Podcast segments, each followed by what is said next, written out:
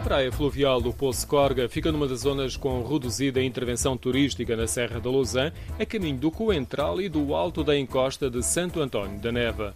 Poço da Corga tem um magnífico enquadramento natural, rodeada de silêncio e de uma ampla zona verde onde a Ribeira de Pera oferece frescura no verão e outros encantos nas restantes estações do ano. Um local também muito uh, aprazível, onde se destaca logo quando chegamos o, o Carvalhal, que o que nos recebe ali.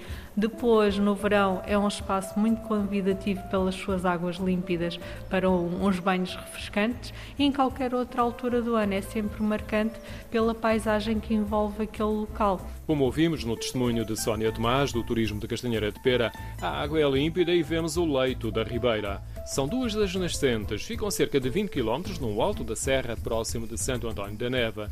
Surge rodeada de árvores que acompanham as margens, definidas por muros de pedra, e depois de passar por debaixo da ponta pedonal, forma dois tranquilos espelhos de água e após o açude origina uma pequena cascata. Se formos para a perspectiva de baixo, conseguimos ver uma pequena queda de água que forma ali junto à praia do Poço Corga. Tenho o convite para andar um pouco mais. Para andar e para explorar aquela zona e para usufruir e é, é um espaço ali também muito para relaxar e para apreciar a natureza.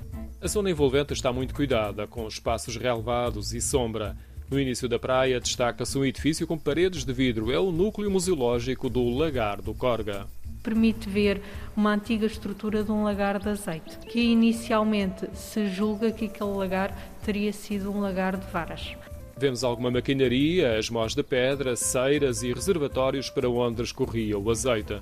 Calcula-se que o lagar terá mais de 400 anos e encerrou devido à aplicação de normas comunitárias e à dificuldade em conjugar a atividade com a qualidade da água da Ribeira de Pera.